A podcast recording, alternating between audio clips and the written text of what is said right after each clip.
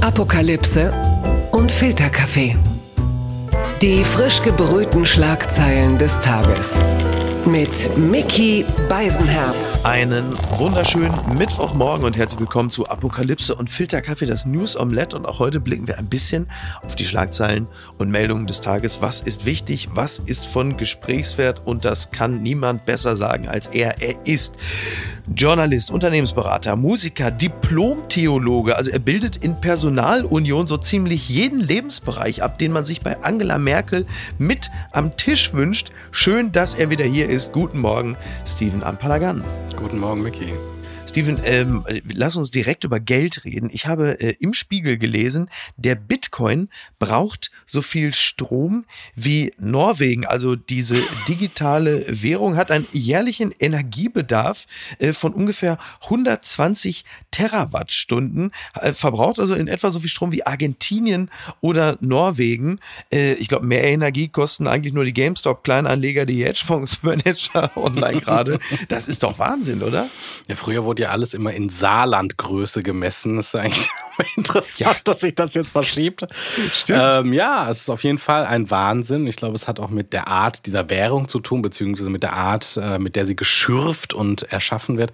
Man darf aber nicht vergessen, ähm, auch andere Währungen kosten Strom und Energie. Ne? Wie so die EZB ja. oder die Deutsche Bank oder was auch immer Absolut. sonst nötig ist, um beispielsweise bei der Bundesdruckerei äh, Papier zu bedrucken. Das geht auch nicht klimaneutral. Aber Stimmt. ja, es ist ein absoluter Wahnsinn und ich hoffe, dass dort dann äh, wenigstens wenigstens äh, nachhaltiger ökologischer Strom benutzt wird. Aber ich bin da ein wenig skeptisch, wenn ich ehrlich bin. Ja, völlig zu Recht. Übrigens interessant auch die Frage, wie viel, wie viel Strom wird verbraucht, wenn dann heute bei Twitter alle unter dem Hashtag Bitcoin sich darüber aufregen, dass so viel Strom verbraucht wird. Ja, absolut. Das ist ungefähr so, wie wenn du auf Facebook schreibst, dass du jetzt WhatsApp verlässt wegen des Datenschutzes und so. Wieso? Was ist denn da? Gar nichts. Gehört halt zur selben Company irgendwie. Ne? Die Schlagzeile des Tages kommt vom Tagesspiegel. Merkel will Lockdown-Verlängerung bis Anfang März und keine Lockerung. Die SPD-Länder wollen eine Öffnung von Kitas und Schulen bis Mitte Februar. Das Kanzleramt mauert. In den laufenden Verhandlungen vor den heutigen Corona-Entscheidungen zeichnet sich ein neuer heftiger Streit um die Öffnung von Kitas und Grundschulen ab. Ja, es ist wohl so, dass die SPD-Seite, also der MinisterpräsidentInnen, die hätten ganz gerne, dass Grundschulen und Kitas möglichst ab Mitte Februar geöffnet werden. Merkel will es gar nicht und die CDU-geführten Bundesländer, so wie ich das verstanden habe, wohl auch nicht. Übrigens der Satz, Merkel will Lockdown-Verlängerung, das haben wir doch eigentlich immer so seit November und am Ende grätschen immer die Ministerpräsidenten, in diesem Falle muss man glaube ich nicht gendern, fröhlich dazwischen. Ja, so kann man das glaube ich sagen. Wobei die Sache mit der SPD und der CDU ist nicht ganz richtig.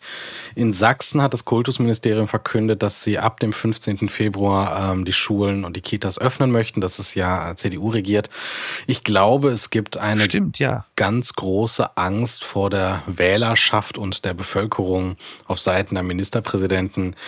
Ähm, die Bundeskanzlerin möchte, so hat man das Gefühl, deutlich mehr die Forderungen von beispielsweise Karl Lauterbach übernehmen, der sagt, okay, äh, wir rennen auf eine dritte Welle zu mit einem Virus, äh, das jetzt auch noch mutiert ist. Ja. Wir stellen fest, dass die Impfung nicht ja, so richtig ja, wirkt. Also ein Tour Turbovirus. Ein, Tur also, also, ich ein genau. Turbovirus.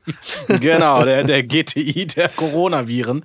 ähm, und äh, genau, und dann wirkt die Impfung auch noch nicht mal so richtig. Und äh, jetzt können wir das Ganze natürlich verschleppen. Ja. Oder wir sagen, äh, wir beißen in den sauren Apfel. Aber natürlich ist es auch richtig, das darf man jetzt auch nicht kleinreden.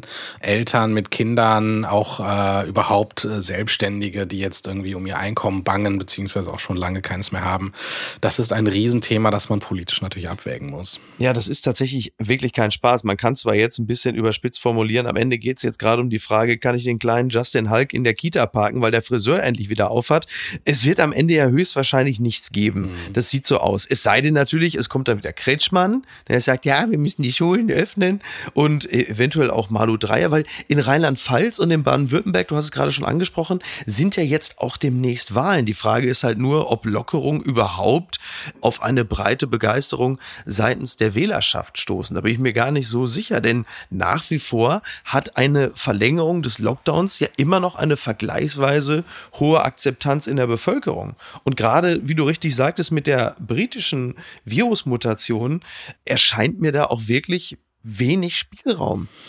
Es ist ganz schön komplex. Also es gibt ja mittlerweile zwei äh, Mutationsarten. Das eine ist der britische Fall, das andere ist der südafrikanische Fall. Beide verbreiten sich äh, in Europa und auch bei uns äh, rasant, sind deutlich gefährlicher, ansteckender und ich glaube sogar tödlicher mit schwererem Verlauf. Mhm. Und dann haben wir, wie gesagt, auch noch irgendwie die Situation, dass teilweise der Impfstoff nicht wirkt. Es ist ganz schön schwer. Also, wie gesagt, ich bin jetzt, es ist jetzt nicht wie beim Fußball, ne, wo du entweder für Team A oder Team B bist, sondern es ist eine Frage der Abwägung. Aber ja, ich finde, man muss diese Zero-Covid oder No-Covid-Maßnahmen sehr ernsthaft bedenken. Denn auch wenn du jetzt mit Arbeitsplätzen oder äh, Wirtschaftsleistungen argumentierst, ähm, auch Arbeitsplätze und Wirtschaftsleistungen leben davon, dass Menschen gesund sind, dass sie nicht sterben, dass sie keine Folgeeffekte haben. Und ähm, ja. da muss man sagen, ich glaube, die sinnvollste Maßnahme ist es, weiterhin einen Shutdown zu fahren und dann Schritt für Schritt im Sommer zu lockern. Ja, im Sommer, das auch oder im ja, aber es ist ja auch tatsächlich ja, so. Oder im Frühjahr, wenn das Wetter besser wird. Ne? Ja. ja, ja, weil das ist ja übrigens auch so. Also es wurde ja eigentlich mal irgendwann beschlossen, dass es so eine Art Strategie Strategiepapier mhm. geben sollte, was dann Bund und Länder äh, entwickeln sollten, um so einen Stufenplan zu machen. Und man stellt am Ende fest, mhm. den gibt es einfach gar nicht. Der ist jetzt auch nicht in der aktuellen Beschlusslage drin. Stattdessen heißt es nur, um den Bürgerinnen und Bürgern sowie den Unternehmen Planungsperspektiven zu geben, arbeiten Bund und Länder weiter an der Fortschreibung der sicheren und gerechten Öffnungsstrategie, damit unser Leben wieder mehr Normalität gewinnt. Was im Grunde genommen nichts anderes heißt, also ja, wir sitzen jetzt mal und gucken mal, äh, bis dann der Sommer uns die Arbeit abnimmt. Weil es ist ja auch so, also man kann ja auf Lockerung drängen, aber man sieht es ja in allen anderen Ländern. Alle Länder, die gelockert und geöffnet haben, haben nach drei Wochen wieder dicht gemacht. Das mhm. ist ja nahezu in allen, zumindest europäischen Ländern, die mir bekannt sind, immer wieder der Fall gewesen. Ja. Also das gilt ja selbst für Ministerpräsidenten, die im Nachgang sagen, okay, die Kanzlerin hatte recht. Und das sagen jetzt nicht nur CDU-Gefährden, sondern sagt unter anderem Bodo Ramelow, ja. der äh, parteipolitisch, glaube ich, nicht weiter weg von Angela Merkel sein könnte. Und ja, also ich... Ähm, tue mich immer sehr, sehr schwer mit Politikerinnen und Politiker-Bashing, aber die Frage muss man sich stellen, was haben die jetzt seit einem Jahr gemacht? Also seit ungefähr einem Jahr wissen wir, dass es Corona gibt. Wir kennen die Folgen und wir kennen auch die wissenschaftlichen Rahmenparameter. Aber was ist denn passiert? Ja. Haben wir die Schulen aufgerüstet? Haben wir Infrastruktur geschaffen? Haben wir die Digitalisierung vorangetrieben? Haben wir, also, das ist doch etwas, was man reell befragen kann. Haben wir irgendetwas gemacht, damit im Jahr 2022 das Leben anders erlebt und gelebt werden kann, mit und möglichst ohne dieses Virus? Und ich glaube nicht. Also, wenn wir im Sommer jetzt wieder anfangen mit, äh, die Schulen haben keine äh, Raumluftverbesserungen äh, äh oder wie heißen die Dinger? Diese ähm, Umluftgeräte. Ja, die Luftfilter. Diese ne? Luftfilter, dann, ja. dann, dann breche ich ab. Wir hatten jetzt ein Jahr Zeit und wenn ja. nichts passiert ist und noch nicht mal Strategien ja. da sind oder Öffnungsstrategien für die Wirtschaft, für den Einzelhandel, wenn nichts da ist, dann muss man sich schon fragen, was eigentlich bis jetzt passiert wurde, außer Politmarketing. Ja. Blattgold. Der Standard schreibt, warum schon wieder Tirol? Die Zahl der Neuinfektionen in Tirol ist wesentlich geringer als in anderen Bundesländern, Allerdings gibt es nirgendwo sonst so viele Fälle mit der südafrikanischen Virusvariante. Ja, verkürzt ist es ja so. Österreich lockert und macht auf. Also die Bildzeitung hat schon eine Reporterin nach Wien geschickt. Die hat sich dort die Haare die hat davor, also die ist vorsichtshalber dahin geflogen. Journalismus am Limit. genau. Ja, das ist wirklich. Und, und es ist so, das gesamte Land macht auf, mit Ausnahme von Tirol. Für Tirol gab es bis vor kurzem eine Reisewarnung. Jetzt ist es sogar so, man kommt aus Tirol nur raus mit einem Corona-Test. Und das Ganze hat wohl den Hintergrund, dass es nahezu exklusiv in Tirol, so scheint es, eben die britische und die südafrikanische Virusvariante gibt und das in vermehrter Zahl. Mhm. Und deshalb ist es sowieso das, das gallische Dorf, aber in diesem Falle dann ja quasi das viralische Dorf, würde ich mal sagen. Ja. So, und das, da steht man jetzt. Ja, ich meine, was wir aus Deutschland einfach nicht äh, verstehen können, wenn man sich nicht damit befasst hat, ist die österreichische Art. Und ich glaube, Tirol. Es fängt damit an, dass sie eine Wurst die Eitrige nennen. Damit fängt es meines Erachtens schon und, an. Und hört auch nicht damit auf. Ne? Also ja. Tirol hat ja zudem auch noch, naja, einen gewissen Sonderstatus. Also man könnte meinen, Österreich besteht aus zwei Teilen, Tirol und Österreich. Mhm. Und ähm, man darf nicht vergessen, also das Coronavirus hat seinen Weg nach Europa durch Ischgl gefunden, also ein, an einem Ort in Tirol ähm, und einem Skigebiet vor allen Dingen, ein Tourismusgebiet. Und zurzeit ist es eben auch so, dass die Tirolerinnen und Tiroler ganz äh, auf diesen Tourismus angewiesen sind und immer noch äh, von sich geben, ja, wir haben noch ganz, ganz viele Menschen aus den Niederlanden und keine Ahnung, Spanien, Frankreich, die bei uns jetzt Urlaub machen und ja. die wollen wir jetzt nicht verprellen. Und da muss man sagen, äh, okay, scheinbar haben da mehrere Menschen den Schuss nicht gehört. Und da passiert auch etwas Spannendes. Ähm, da sagt der Präsident der Tiroler Wirtschaftskammer, ein ÖVP-Mitglied, genauso wie der Bundeskanzler übrigens, wenn auch nur ansatzweise was aus Wien kommt, werden die uns so richtig kennenlernen. Also da äh, kann man Krass. gespannt sein, was äh, noch kommt an Politauseinandersetzungen. Also so eine Art Agroföderalismus, ja? Da ist, glaube ich, äh, nicht Agro-Berlin, sondern Agro-Tirol angesagt. du, bist ja, du bist ja Musiker. Simon, wir werden einfach, eine, wir werden einfach in, in unserem Beteiligung Alter eine Rap-Gang gründen und wir nennen uns Akrotirung. Von, von, der Skyline zum Bordstein, genau. Und zurück. Genau. Von der Skyline zum Skilift und zurück. Wunderbarski. Gucken mal, wer da spricht. Der Mediendienst über Medien hat einen interessanten Text geschrieben, den du mir mitgebracht hast mit dem Titel Der Mann, der dauernd falsch liegt, aber immer wieder als Corona-Experte gebucht wird. Um wen handelt es sich denn da, Steven? Thomas Gottschalk. Oh Gott. Nein, Quatsch. Bitte sag den Namen nicht mehr. ja, das, das, ist ganz absichtlich. Das Teufel. Teufel. es geht um Hendrik Streeck und schlicht um die Frage, wie kann ein Mann, der derart häufig äh, mit seinen Prognosen daneben gelegen hat, ebenso häufig in äh, Talkshows eingeladen werden, ähm, Zeitungsartikel gewidmet bekommen, beziehungsweise Platz bekommen, um selber Kolumnen und Kommentare zu schreiben. Mhm. Und das Spannende ist, jetzt ist ja Hendrik Streeck kein, ähm, der ist ja nicht unbefleckt in Sachen Expertise und Fachkenntnis, sondern ist ein anerkannter Virologe. Ja in Klammern gewesen in Sachen HIV und AIDS. Er leitet das, äh, ich glaube, virologische Departement äh, der Uni Bonn, genau, ja. äh, genauso wie äh, bis vor kurzem oder bis wie vorher eben auch äh, Christian Drosten. Nur, und es gibt einen schönen Tweet, den hat ein HNO-Arzt äh, namens Christian Lübbers mal zusammengefasst.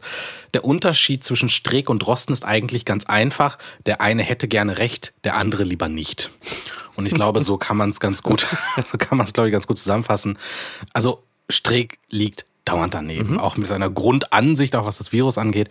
Eigentlich ist geprägt davon, dass es verharmlos. Er hat ganz am Anfang eben auch gesagt, die äh, gewöhnliche Grippe wäre viel äh, gefährlicher. Dann wollte er die Bevölkerung durchseuchen lassen, ähm, setzt auf Herdenimmunität, um dann wenige Monate später festzustellen, dass er das nie gesagt hätte, um dann wieder mehrere Monate später festzustellen, nee, nee, Herdenimmunität, das sei doch die richtige äh, Marschrichtung. Und ich glaube, was bei Streeck einfach der Fall ist, er liefert immer eine Kontrameinung zu der aktuellen wissenschaftlichen Meinung. Denkst du, das ist ein Geschäftsmodell? Weil so ähnlich wird es ja in diesem Text ja auch so angerissen, ja. ne? dass das vielleicht einfach ihn interessant macht für Talkshows beispielsweise oder halt eben auch für diverse äh, Zeitungen und Zeitschriften.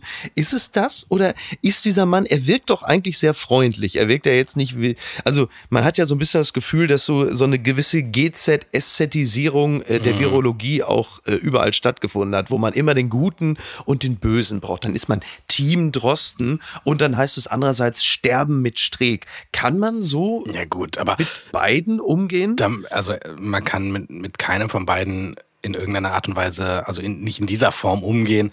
Wissenschaft lebt auch von der Kontroverse, Wissenschaft lebt von unterschiedlichen Meinungen, von Erkenntnisgewinn. Das, was heute gilt, kann morgen schon überholt sein.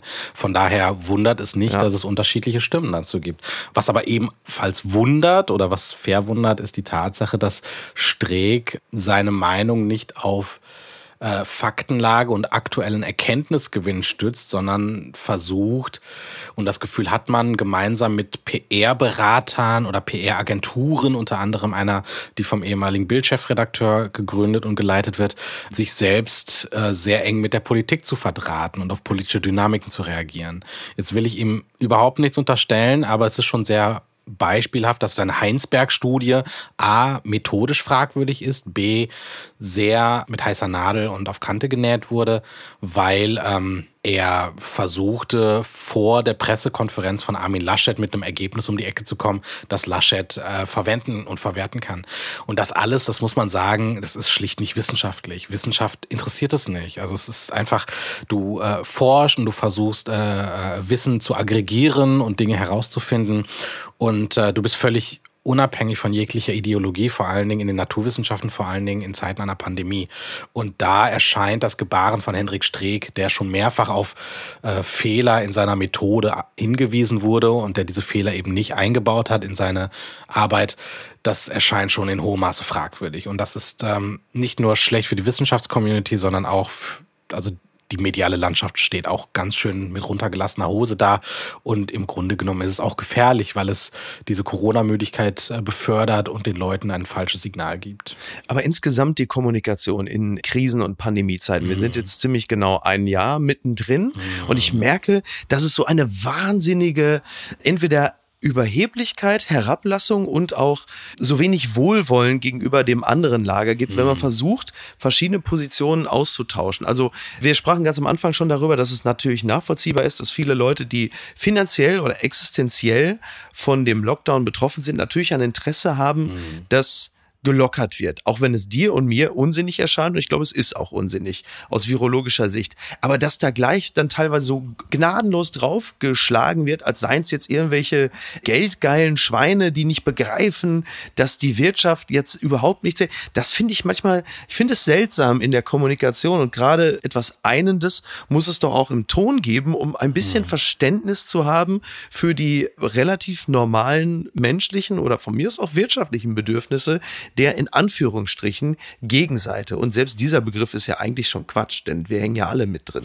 Ja, ich glaube, das ist der Punkt. Also wir hängen alle mit drin. Wir sind ja, also es gibt ja niemanden, der in irgendeiner Art und Weise ähm, davon ausgenommen ist. Wobei ich dieses ähm, We are all in this together halt auch ein bisschen quatschig finde, denn stimmt ähm, auch nur bedingt, ja, ja. Also wenn du irgendwie in der Innenstadt wohnst, dritte Etage an der Hauptstraße mit irgendwie Alleinerziehenden und drei Kindern, das ist ja irgendwie was anderes, als ja. wenn du irgendwie eine große Wohnung hast äh, und viele Möglichkeiten und Ressourcen zur Verfügung stehen. Ja. Aber ich glaube, man muss tatsächlich in der Gemengelage feststellen, es gibt einfach Menschen, denen es zurzeit schlecht geht und die ähm, genau entweder alleinerziehend sind und von diesen ganzen, die, die diese Diskussion um äh, Schulöffnungen und Kitaöffnungen anders hören als, als andere. Es gibt Menschen, die ähm, vereinsamen, es gibt solche, die ja wirtschaftlichen, existenziellen ähm, Grundängsten ähm, ausgesetzt sind. Es gibt auch eine andere Gruppe, ähm, die ich auch sehr, sehr gut verstehen kann, die sagen, okay, wir machen ganz tiefgreifende Grundrechtseinschränkungen. Was ist, also wie ist das? Und dem stehe ich sehr kritisch gegenüber. Oder ich habe Sachargumente oder ich bin selber Wissenschaftler mhm. und äh, stehe diesen ganzen Maßnahmen auch aus anderen Gründen eher kritisch gegenüber. Und ich glaube, diesen beiden Gruppen muss man zuhören. Man muss auch verstehen, was da gerade passiert und äh, ich finde auch ähm, wohlwollend aufeinander zugehen. Aber es gibt ja eben auch eine dritte Gruppe und das ist eben die, die ähm, das Ganze dann versucht zu instrumentalisieren oder für ideologische Grabenkämpfe auszuschlachten mit Verschwörungstheorien und teilweise noch, noch viel Schlimmerem.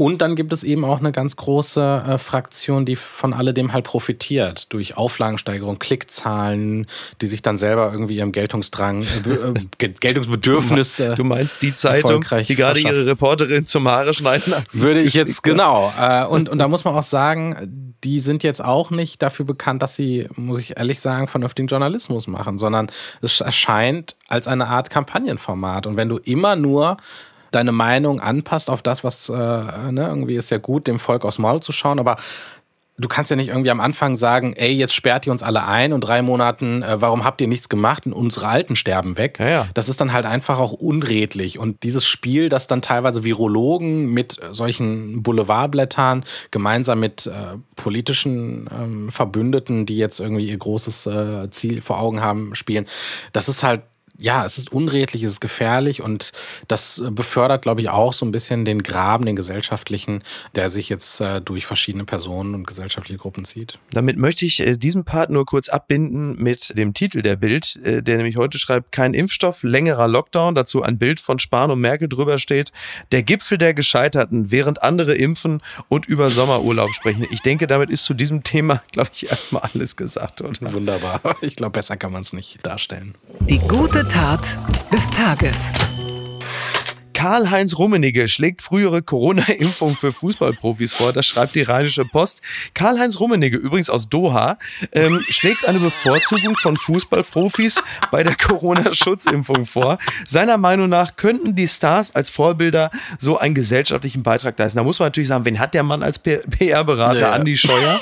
Äh, also wenn jetzt schon der FC Bayern für sich eine Extrawurst reklamiert, dann ist es aber wirklich weit gekommen mit diesem 2021. Ich sage das, natürlich ist es jetzt also arg polemisch. Ja, klar, man weiß, auch der FC Bayern behandelt seine Spieler wie Rennpferde, wenn man da mal gratis noch so eine Impfung gekriegt. Mhm. Also, ne? Aber jetzt mal, jetzt mal nur mal ganz simpel gesagt, so Leute wie Leon Goretzka oder Kingsley Coman, die haben ja wirklich eine riesige Fangemeinde. So, wären die nicht tatsächlich Menschen mit einer solchen Vorbildfunktion, dass sie die Impfbereitschaft in Deutschland steigern könnten? Ganz offen gefragt. Hm. Ich bin BVB-Fan, ich sag's jetzt nur, ne? aber trotzdem. Ich bin ja Fan des Wuppertaler Sportvereins, das sage ich jetzt auch mal nur, ohne dass das irgendwie... Geiler Club, geiler Club. äh, dritte, dritte Liga habe ich, nee, vierte Liga, Regionale Liga West habe ich gelesen. Ähm, ja, absolut. Und das steht ja auch überhaupt nicht in Frage, dass, dass äh, Personen des öffentlichen Lebens Vorbilder sein können äh, mit, mit ihrem Verhalten und mit dem, was sie tun. Nur wir haben halt einen äh, ich würde sagen, ein Impfstoff, der knappes Gut ist. Er reicht nicht aus, um auf einen Schlag alle Menschen in Pflegeheimen oder im Krankenhaus oder äh, Polizistinnen oder Lehrerinnen zu impfen. Und da muss ich sagen, äh, tut es mir leid für Karl-Heinz Rummenigge. Ich finde, das ist auch eine wahnsinnig gescheiterte Ikonografie, dass ein Millionär aus Doha sich meldet um seinen bayerischen Fußballclub äh, in die vorderste Reihe zu stellen, damit andere Fußballmillionäre geimpft werden. Also wenn das passiert, glaube ich, wird es noch mehr Verdruss geben in der Den Gesellschaft. gesellschaftlichen Zusammenhalt. Und ja. ja, und auch ein Gefühl der Ungerechtigkeit befördern, was ich auch sehr verstehen kann am Ende. Also es geht mir jetzt persönlich auch gar nicht darum, ob irgendwelche Fußballer geimpft werden oder nicht. Ich glaube nur, dass wir Personengruppen und auch Berufsgruppen haben, die wirklich sehnsüchtig auf diesen Impfstoff warten. Und da Fußballer zu bevorzugen, fände ich schon auch ein ja, gesellschaftliches Desaster, ehrlich gesagt. Übrigens, äh, wo wir gerade über Impfungen und Menschen, die darauf warten, sprechen, es gibt ja jetzt so wunderbare Bilder von von europäischen Politikern, alle männlich übrigens, die, die Fotos von sich, ähm, also die sind im Umlauf und dort sieht man immer, wie Männer, meistens so mittelalt, so irgendwo zwischen Mitte 30 und Mitte 40, äh, die lassen sich dann impfen, publikumswirksam und eigentlich haben sich alle äh, das Hemd vom Leib gerissen. Ich glaube, der griechische Ministerpräsident, ich glaube, der kroatische Finanzminister und so und alle mit freiem Oberkörper, angespanntem Bizeps. Ich glaube, Markus Söder hat sich seinen Captain America Shirt schon, er hat sich schon eine Sollrissstelle eingebaut. Und was ist eigentlich mit Putin? Ne, hält der Bär still, während er sich impfen lässt? Man weiß es nicht. Fragen über Fragen. Hast du die Bilder gesehen? Ich, ich habe sie gesehen und sie haben mir natürlich ein unglaublich schlechtes Gefühl verpasst, weil ich dachte, was sind das für Menschen, die bei so einem Job auch noch so toll in Form sind? ähm, aber ich habe mich natürlich auch gefragt, äh, was für einen Minderwertigkeitskomplex man pflegen muss, wenn man sich bei der erstbesten Gelegenheit das T-Shirt vom Leib reißen äh, würde. Fragen über Fragen, du sagst es. Die unbequeme Meinung ist zumindest in China nicht sehr gefragt. Die Wirtschaftswoche meldet, nach heiklen Debatten China sperrt Zugang zu Audio-App Clubhouse. Nach kritischen Diskussionen in sozialen Netzwerken Clubhouse hat Chinas Zensur die beliebte Talk-App gesperrt. Auch Twitter, Facebook und YouTube sind in China nicht verfügbar. Das weiß man bereits. Clubhouse wurde massenhaft runtergeladen in China, damit äh, dann Chinesen sich an Diskussionen beteiligen können, also über die Unabhängigkeit Taiwans oder Hongkongs neues Sicherheitsgesetz. Und was hat natürlich China gemacht? China doing China things. Hat natürlich gesagt, Freunde, jetzt ist aber Feierabend hier. Ne? Das ist übrigens der Unterschied zu Deutschland. In China reden die Leute, die Politiker in die Scheiße. Bei uns machen das Ramelow oder Amtor noch schön selbst. Äh, also China so mit Meinungsfreiheit, das wird bis auf weiteres nichts mehr, oder? Da kann ich mich ganz schlecht zu äußern, weil die Dynamik, die da äh, vorherrscht, so unberechenbar ist. Aber ähm, was man sieht, ist, dass äh, Chinesinnen, Taiwanesinnen und ähm, viele andere plötzlich einen Raum entdeckt haben, in dem sie frei sprechen konnten. Mhm. Und äh, ich weiß von Menschen, die in diesen Clubhouse-Gesprächen dabei waren, es war wahnsinnig spannend, dort zuzuhören, auch den Begriff von Freiheit zu hören, wie er da diskutiert wurde, über Demokratie und demokratietheoretische Dinge zu sprechen, die sonst halt schlicht verboten sind. Überhaupt der Kontakt, auch der kommunikative Kontakt zwischen Festland, China und Taiwan ist ja, ja. Ähm, nicht unbedingt frei. Also ich glaube, das war spannend zu sehen, wie Menschen, die wirklich in so einem unter das kann man schon sagen, diktatorischen Unterdrückungsregime, was, ja. was die staatliche Zensur angeht, mindestens, ähm, aber auch was der Behandlung von Menschenrechten angeht, auch was Menschen, die in solchen Ländern und Regionen aufwachsen, wie die sich plötzlich verhalten, was, was die Themen sind, die sie äh, betrifft, ja. Und das äh, war schon ein Wahnsinn. Und jeder und jeder hat im Prinzip äh, nur die Tage runtergezählt, bis das Regime diese App sperren würde. Ja. Und ähm, das ist schon sehr traurig, es ist äh, sehr bedauerlich und es ist, muss ich sagen, es ähm, schnürt mir, wenn ich ehrlich bin, auch ein bisschen die Kehle zu, äh, wenn ich daran denke, was für, in was für einer Unfreiheit diese Leute dort leben. Ja. Wobei man ja in diesem Clubhouse, das kennt man ja zumindest aus Deutschland, das ist natürlich nicht eins zu eins übertragbar, ich sage es trotzdem mal, so richtig unter äh, dreien oder so ist man ja nie. Das hat ja, wie gesagt, Bodo Ramelow schon feststellen müssen und mehrere andere mittlerweile auch. In Deutschland ist das ja so, da sitzen Menschen und fühlen sich privat und reden frei von der Leber weg. Mhm. Also es ist ja so ein bisschen für Journalisten, speziell von Springer, ist es ja so wie Klondike 1896 mm, beim Goldrausch. Mm. Die sitzen jetzt da und Geschwätzigkeit ist das neue Gold und die sitzen da und schreiben mit und am nächsten Tag sitzt halt eben Bodo Ramelow da und sagt, ja Leute, ich dachte, wir wären unter uns. Und äh, wir haben ja noch ein paar andere Dinge da mittlerweile erfahren, was da so teilweise in Räumen besprochen wird.